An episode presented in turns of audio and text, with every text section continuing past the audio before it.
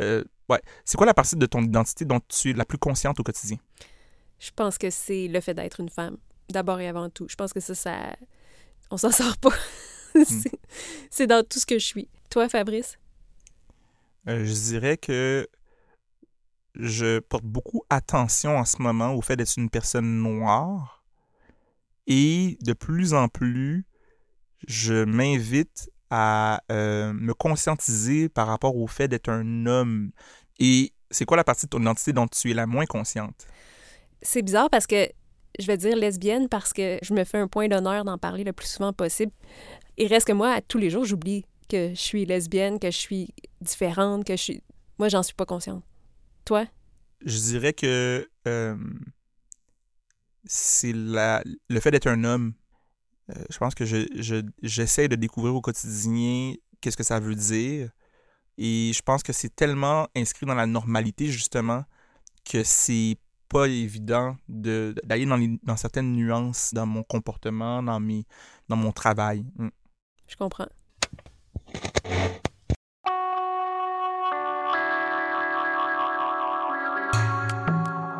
Avec la langue. Avec la langue. Avec la langue. Avec la langue. Ce qui est important pour nous, c'est bien au-delà des langues. là. Avec la langue. Avec la langue. J'ai appelé ça la langue sportive. Avec la langue.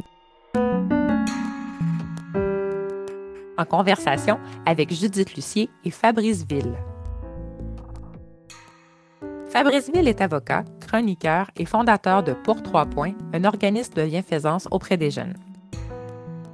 Judith Lucier est journaliste, écrivaine et chroniqueuse. Tous les deux ont travaillé ensemble sur le projet Briser le Code en collaboration avec Télé-Québec.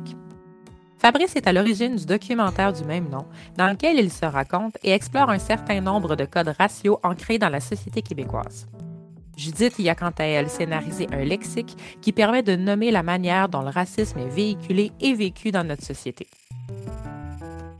Le musée a souhaité les réunir pour qu'ils discutent ensemble de comment on peut lutter contre la discrimination, même sans émanciper, en nommant les mots et en les inscrivant dans la langue française.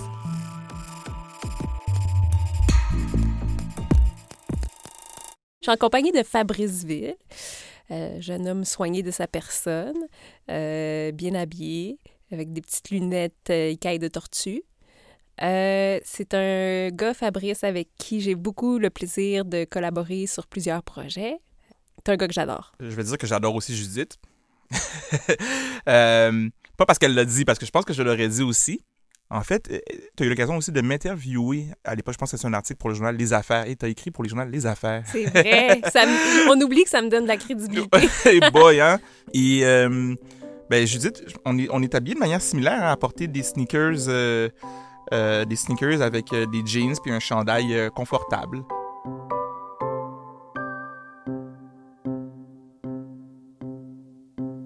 Toi, Fabrice, à quel moment tu t'es rendu compte que tu faisais du code switching ou de, de l'adaptation codique? Dans le documentaire Briser le code, je parle de la première fois que j'ai pris conscience de ce phénomène-là. là. Euh, quand je me suis rendu compte que si je changeais ma manière de parler, euh, je me faisais plus d'amis. C'était vraiment à ce moment-là. Euh, J'étais en quatrième année primaire. J'étais à l'Académie Michel Provost. Je me souviens, ma prof, elle s'appelait Madame Rosa. Elle avait un accent québécois, canadien, français. Ça m'a surpris. Là, je voyais mes amis qui parlaient, puis c'est pas la première fois que j'entendais l'accent, mais c'est la première fois que je voyais que l'écosystème autour de moi parlait d'une manière en particulier, puis que ma manière de parler générait de la distance. Mhm. Puis c'est comme j'ai fait un calcul, puis je me suis dit, si je veux me faire accepter dans cet environnement-là, il faut que je change ma manière de parler. C'était toi la différence à ce moment-là. J'étais ouais, Ouais. j'étais devenu la différence. Donc, c'est c'est- ça- c'est venu assez. euh, je ne veux pas dire naturellement, mais il y a quelque chose en moi qui s'est dit. C'est comme un mécanisme de survie, en fait. Puis, as-tu l'impression qu'en conséquence de ça, est-ce que tu as des fois l'impression d'être pas toi-même ou qu'être toi-même, c'est difficile à trouver, en fait? Est-ce que tu es le Fabrice qui me parle en ce moment euh, ou, ou est-ce que le Fabrice enfoui, le, le petit Fabrice de 9 ans enfoui à l'intérieur, est-ce que tu aimerais ça le voir émerger des fois? Comment tu vis ça? Je suis sûre que tu te questionnes là-dessus.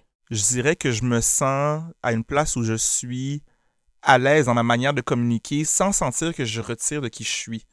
Et j'ai une pensée pour un ensemble de monde pour qui c'est pas vrai nécessairement. Mhm. Tu sais, je suis à une place dans ma vie en ce moment où qui est quand même relativement saine. Euh, ce qui n'est pas nécessairement le cas, par contre, quand je pratiquais le droit il y a quelques années. Donc, été avocat, puis dans cet espace-là, c'est un espace qui était plus suffocant Ah pour ouais, moi. complètement. Je pense que c'est la géométrie variable. Je suis... Euh, je comprends tellement, puis je te pose la question parce que je me la pose, moi. Je sais pas si ça se compare, mais moi, comme lesbienne, je sais que j'ai changé des choses. Toute mon enfance, toute mon adolescence, j'étais ultra tomboy. Je le suis encore à certains égards, mais beaucoup moins. Tu sais, j'avais les, j'avais tous les codes typiques de la lesbienne dans, ma façon de m'habiller. J'avais les cheveux courts.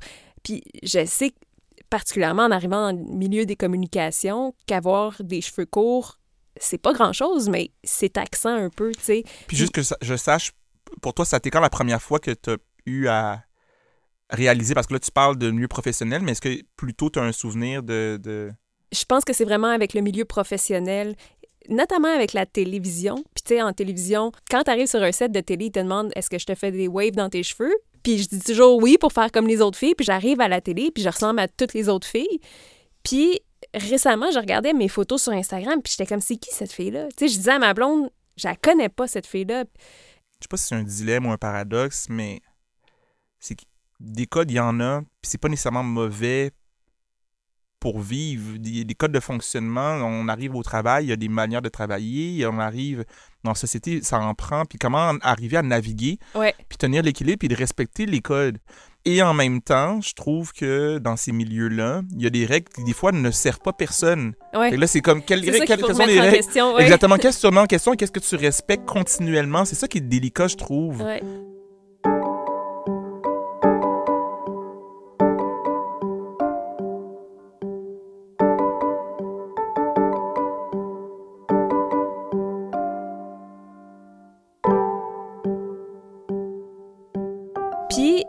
Qu'on t'a déjà reproché, Fabrice, de parler comme un blanc? Euh, ce que je dirais, il y a un ensemble de circonstances. Il y a des personnes blanches qui, de manière euh, subtile, vont me dire que je suis euh, articulé. Hmm. Il y a des moments où je le prends comme un compliment et il y a des moments où j'arrive à décoder que ce que ça veut dire, c'est que je suis articulé pour une personne noire.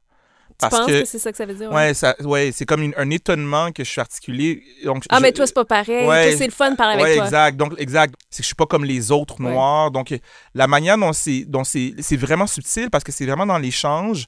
Vu que je navigue au quotidien avec des humains, des fois, je suis capable de le sentir. C'est mon intuition qui fait, sur ce coup-ci, on, on est en train de me dire que je suis articulé pour un noir à l'exclusion des autres qui ne le sont pas. Et aussi, par moments, un peu en lien justement avec mon appartenance aux communautés noires, à l'identité haïtienne aussi. Il y a le côté, euh, l'aspect de la langue dans ce contexte-là entre en jeu, tu sais. euh, Est-ce que ça, ça devient des communautés noires? Ouais, ça, ouais, ouais, tout à fait. Puis c'est légitime aussi, je trouve, parce que Mhm. c'est pas tant une accusation de parler comme un blanc. Des fois, c'est une communication qui disait, mais Fabrice, ce que tu dis, c'est comme pas accessible, fait que ça sert à rien à la limite, Mhm. ce que tu dis là pour personne. Fait que c'est vraiment du bon feedback euh, ou de la bonne rétroaction, tu sais. J'ai eu, à l'époque où j'ai commencé à faire des chroniques, la femme de, de- d'un de, mes cousins, elle dit, quand je lis ce que tu écris, Je comprends je rien. comprends rien. Puis ce qu'elle disait là, c'est pas qu'elle est pas intelligente, au contraire. C'est qu'effectivement, si je devais me relire moi-même, je disais ce que j'écris n'est pas compréhensible. Mhm. Donc, il y a tout un mélange de la question de speak white, parler Ouais. blanc, parler comme un noir, mais aussi c'est mélangé avec tes mots sont un peu trop déconnectés, Sophistiqués. Puis je le- je parle- je- j'en parle d'une place où je prétends pas que je suis mieux ou pire, mais c'est pas bon faire ça. Non, non, c'est comme c'est- ouais, parler au monde, c'est il faut parler au monde, il faut qu'ils comprennent. ouais, absolument. Utiliser des mots trop sophistiqués, c'est- une faiblesse, Ouais, des mots trop sophistiqués. Moi, je, je sais que, quand je suis arrivée dans une station de radio populaire, je me faisais dire que les mots que j'employais, des fois, étaient trop loin du monde pour que les gens comprennent. Mais dans le milieu militant aussi, je trouve qu'on voit ça des fois. Puis moi, dans mon livre, On peut plus rien dire, j'ai tout une- un lexique que j'ai développé, ben, que j'ai Partager, ouais. Ouais. Où j'explique des mots du milieu militant parce que je trouve que souvent dans le milieu militant, on utilise des mots qui permettent de vraiment bien décrire une situation. Par exemple, des male tears, euh, des, des, du mansplaining. Tout ça, c'est des expressions qui peuvent ex- être excessivement violentes quand on les comprend pas. Puis je pense que c'est super important de toujours les réexpliquer. Puis, puis aussi, un élément qui me vient à l'esprit, c'est par moment, ces, ces termes-là sont des termes en anglais. Mhm. Et le fait qu'ils soient en anglais et qu'ils soient mal compris, Ouais. En bon français, on dit un low-hanging fruit, c'est-à-dire que c'est facile pour les personnes qui veulent discréditer le propos de dire ça vient des États-Unis Ouais. juste parce que c'est en anglais. Donc, il y a ça qui me qui vient à l'esprit. C'est pas faux. Ils n'ont pas dire, c'est vrai nécessairement qu'il y a une- une espèce de, de colonisation des esprits. Tu sais, ça reste que les États-Unis, c'est une espèce de grosse machine de construction de sens. Là. Fait que c'est sûr que. C'est pas dénué de sens. En Ouais. fait, c'est de, de savoir justement de relativiser puis de trouver en fait la, la juste place de l'influence qu'on a de Mhm. l'extérieur. Et dans cette foulée-là, euh, pourquoi c'est important pour toi en fait de définir certains termes qui viennent entre autres des milieux militants? Moi, comme lesbienne, plein de fois, j'ai fait face à des, des microagressions, des sortes de pressions que je pouvais pas nommer. J'avais ce que je ressentais, c'était un inconfort, mettons. Puis je me souviens d'avoir eu un cours, par exemple, à l'université où il y avait un long article sur les oppressions que les minorités sexuelles peuvent vivre dans le- les services de soins de santé. Plusieurs de ces microagressions-là que moi j'ai vécues de façon très intime, et les mots qui étaient employés dans cet article-là mettaient vraiment le doigt sur ce que j'avais vécu. Une fois que je pouvais le nommer, ben j'en étais à la fois libérée, mais j'étais capable de le dénoncer, de dire voici ce que moi j'ai vécu, voici ce que vous m'avez fait, et ça, ça, ça doit changer. Mais si tu n'es pas capable de le nommer, il n'y a aucun changement qui est possible parce que tu peux pas, tu sais, les mots permettent vraiment de d'expliquer, de construire un sens, de pointer du doigt, de, de mettre le doigt sur quelque chose. C'était pas nécessairement de l'homophobie que j'avais vécu, mais, mais c'était de l'hétéronormativité, c'était de l'hétérocentrisme, c'était... Des fois, c'était de l'homophobie aussi. Ouais. Puis le défi là-dedans, euh, tous les mots, la catégorie de mots dont on parle, ça pointe euh, vers des dynamiques qu'on dirait, euh, avec le fameux mot en S, là, systémique. Mhm. Ce qui rend le défi beaucoup plus, euh, d'autant plus grand. Puis du moment où on parle de phénomènes intangibles Mhm. qui sont difficilement accessibles si on ne vit pas la réalité que l'autre vit, moi, comme personne hétérosexuelle, tu viens de parler Mhm. d'homophobie, la distinction avec hétéronormativité. Dans ma tête, c'est deux mots que j'avais déjà entendus, mais que j'avais jamais fait la nuance, vraiment. Je les vois, les mots, mais j'ai pas saisi qu'il y avait vraiment une nuance. Puis aujourd'hui, je repars, puis je me dis, ah, je vais y porter plus attention à ces nuances-là. Oui, ben c'est la différence, grosso modo, entre l'homophobie. Déjà, c'est étrange comme mot parce qu'il y a personne qui a une phobie des homosexuels, vraiment. là. Euh, c'est pas comme euh, une phobie des araignées ou une... On va parler plutôt de haine ou de méconnaissance ou de préjugés. Ou de... Le mot phobie a été ultra handicapant pour les communautés LGBT. Par contre, le mot hétéronormativité nous permet de distinguer quelque chose qui est plus subtil, mais qui fait que l'hétéronormativité, c'est pas l'espèce de haine des homosexuels, c'est plus subtil. En fait, c'est de prendre pour acquis que la norme est hétérosexuelle. Donc, nous, on est invisibilisés, puis on n'est pas pris en compte, en fait. Ouais, c'est enfin, encore une fois d'imposer un code. Oui. C'est un code qui est imposé, c'est une homogénéité qui est imposée à un groupe donné. Donc, dans ce cas-ci, euh, euh, les personnes homosexuelles, si je comprends bien. Là. Ouais, Mm. exactement.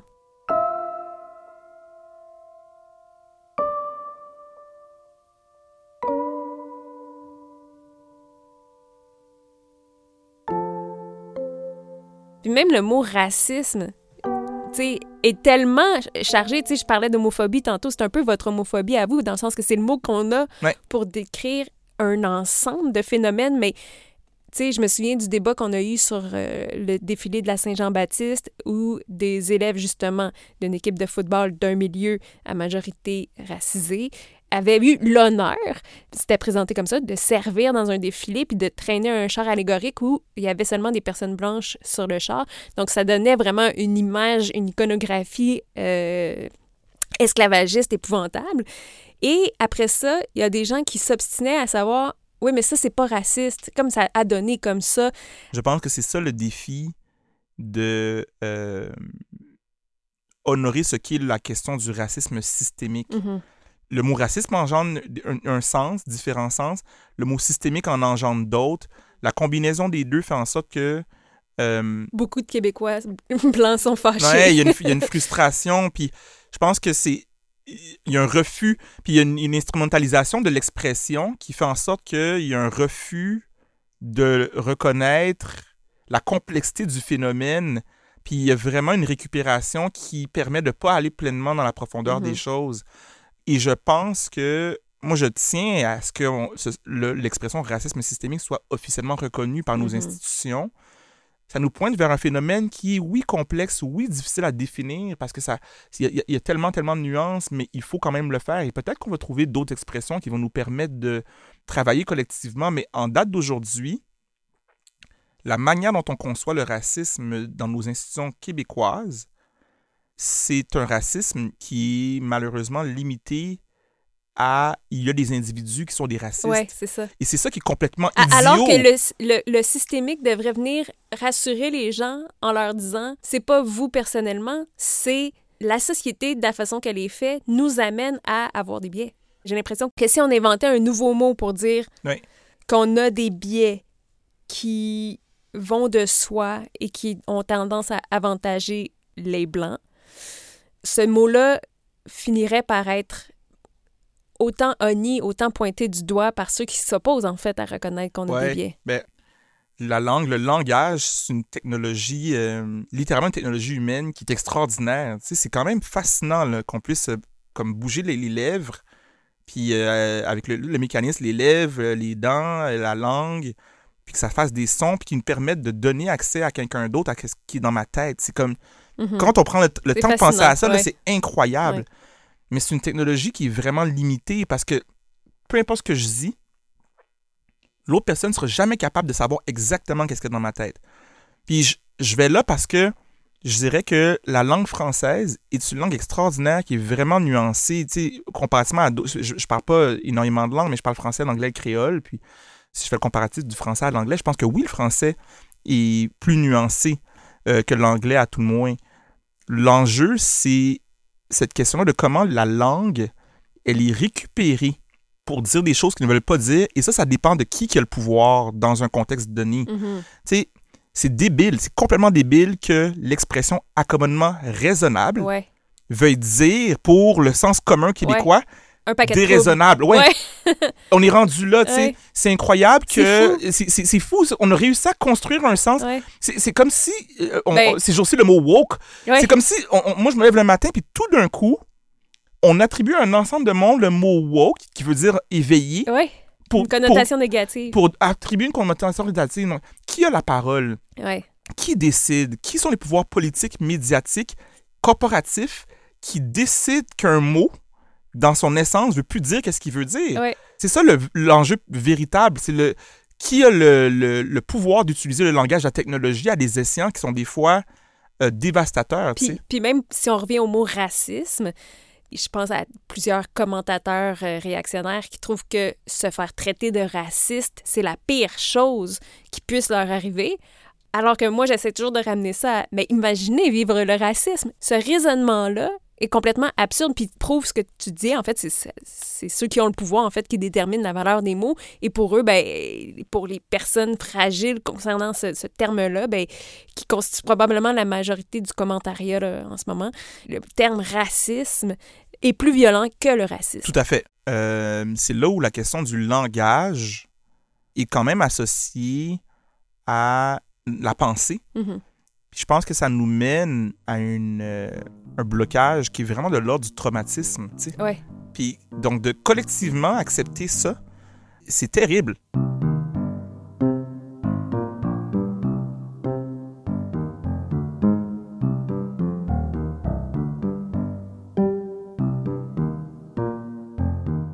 Ouais, c'est drôle parce que dans, dans un registre pas euh, identique, mais similaire, moi j'observe que euh, par rapport au, au- à certaines terminologies de la communauté LGBTQ+, Mhm. l'immobilisme vient avec le fait que je navigue le langage puis j'arrive pas à me situer par moment. C'est le même exercice, c'est dire est-ce que je me fige ou je, je plonge puis j'essaie de comprendre. Ouais. Tu as peur de tromper, par exemple, de termes? Oui, ouais, ben moi, c'est pareil avec le racisme, puis je m'entends des fois hésiter, marcher sur des œufs. Puis en fait, quand on marche sur des œufs, c'est parce qu'on veut pas être pris en défaut. Exact. Et c'est un peu un. Je sais pas si c'est paradoxal, mais c'est certainement. C'est dire, mais il faut quand même le faire. Ben ouais. Puis de plonger, tu sais. euh, En acceptant de se faire reprendre. Puis le Exact. pire, c'est que la plupart du temps, comme on disait plus tôt qu'on choisit nos combats, quelqu'un qui va dire quelque chose d'un peu maladroit sur les minorités sexuelles, je vais pas toujours le reprendre parce que je veux pas. je suis sûre que tu fais la même chose par rapport au Faire racisme. Tu. Tu veux pas être toujours la personne gossante que Aussi. non, on dit pas ça. On dit. Exact. C'est vraiment ça, c'est vraiment l'équilibre de. Par moment, je, je vais vous reprendre dans un contexte donné, dans d'autres non, Ouais. euh, parce que je veux pas déranger. Ou des Ouais. fois, je, je suis fatigué, j'ai pas le goût de reprendre les gens. euh, J'ai un petit truc pour ça. euh, je vais te donner un exemple super subtil. Moi, j'ai appris à un moment donné que euh, on dit pas avouer son homosexualité. Puis ça revient vraiment au pouvoir des mots dans le sens qu'on avoue un crime, on avoue Ouais. quelque chose de honteux, alors que l'homosexualité, il n'y a rien de honteux là-dedans. Euh, c'est un fait neutre. Alors, récemment, j'ai un, un- un ami qui a utilisé ce mot-là dans un, un reportage. Donc, il disait, euh, oui, elle a avoué son homosexualité. Puis je, je l'ai reprise en disant, je sais que tu es une alliée des personnes, des minorités sexuelles et de genre, alors tu seras très contente d'apprendre que on préfère utiliser le mot révéler son, son orientation Ouais. sexuelle. Donc, je, je l'ai amené de manière positive. Ouais, ben, quand on est dans le même registre, là, par rapport au racisme, pour moi, on est sur une fausse route. Quand on dit la diversité, moi, je- Ouais. je, je ne peux. Ça me dérange quand on, on- les personnes blanches, surtout, vont dire les gens de la diversité, Ouais. sans comprendre que la diversité, c'est tout le monde ensemble. Fait que le, le langage, en fait, nous Ouais, éloigne de l'intention. Mhm. Euh, on, va, on va dire, par exemple, les communautés culturelles. Mm. Mais Ça veut rien Ça dire. veut rien dire. Ou encore, les gens qui l'utilisent comprennent que les partis politiques, entre autres, comprennent qu'ils parlent de la, la communauté juive. On dire les- la, Ouais. la- la communauté haïtienne, la communauté italienne, la communauté grecque. Jamais on est, nous, les. Blancs, une communauté culturelle Exactement. québécoise, canadienne, française. Exact. Et le fait de parler de communauté culturelle sans reconnaître que le Québec canadien français, par exemple, est une communauté culturelle, génère une marginalisation. ouais, ouais. Parce qu'on n'est pas capable de voir, mais nous, no- no- notre appartenance, elle ressemble à quoi? Notre identité ressemble à quoi? Et le jour où on va être capable de prendre dans notre langage ces expressions-là, puis de inclure tout le monde, Mhm. on va être plus habile, je crois. Présentement, les personnes blanches, souvent, elles sont pas à l'aise. Elles disent, Ah, ben, les personnes blanches, c'est comme c'est du racisme anti-blanc. ouais, mais vous arrêtez pas de parler des noirs, là. Pourquoi, pourquoi est-ce qu'on peut pas Ben- parler des blancs? Tu sais, c'est, comme si on, il y a un miroir qui est fait, puis les gens se se rendent pas compte qu'ils ont une identité aussi parce qu'ils sont la norme. Ben, c'est comme le mot hétérosexuel. Moi, je savais pas, mais ça a été inventé, genre, dans les années 70. C'est très récent, là, comme terme. Puis quand c'est arrivé, les gens étaient choqués. Comme le mot cisgenre. C'est- c'est choquant parce qu'on a, on a toujours pensé qu'on était normal. On était normal. normaux. Ouais. Euh, puis, puis là, aujourd'hui, les gens sont fiers de dire qu'ils sont hétéros? Tout à fait. Mais à l'époque, ça les choquait parce que ça les mettait comme une spécificité par rapport à une marginalité. Ouais. Alors que pour eux, ils étaient la norme. Ouais. Mais La là, norme, c'est, ouais. là, c'est intégré maintenant. Il y a des hétéros, puis je veux dire, il y a personne qui est gêné de se dire hétérosexuel. là.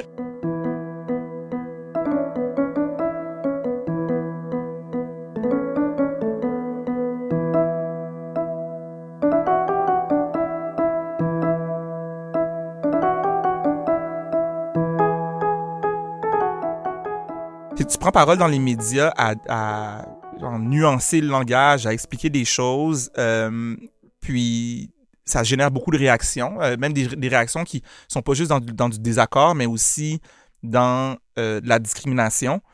Qu'est-ce qui te pousse à continuer de faire ça?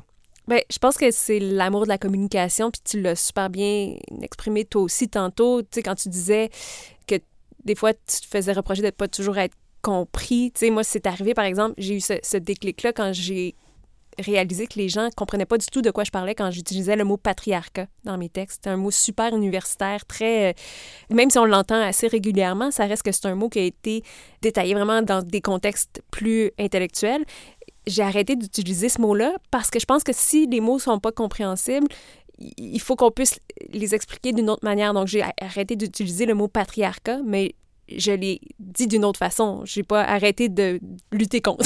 Ouais, je comprends. Alors, je vais plutôt décrire la situation plutôt que juste l'estampiller du terme patriarcat, en essayant de toujours être le plus intelligible possible, d'être le mieux comprise.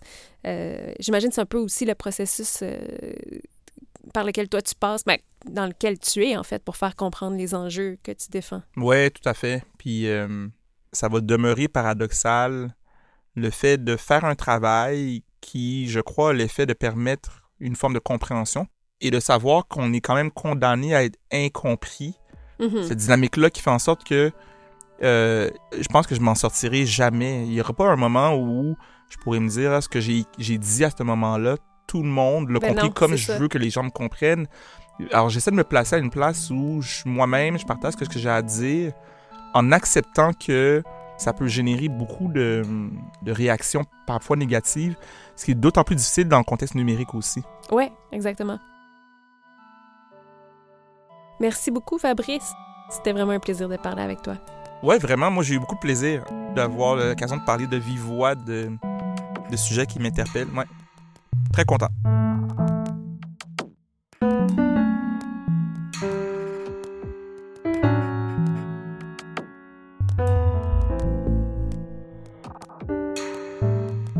Un grand merci à Judith Lucier et Fabrice Ville pour leur participation et pour leur contribution à l'enrichissement de la langue française. Je m'appelle Caroline Thériault-Lepage et au nom du Musée de la Civilisation, je vous invite à écouter et à partager les nombreux épisodes de la série. Avec la langue est une production du Musée de la Civilisation en collaboration avec Magnéto. Réalisation Selena Terret. Recherche Nancy Petinicchio. Prise de son et musique Antonin Viss. Montage et mixage Daniel Capeille. Direction de production Alexandra Fillot.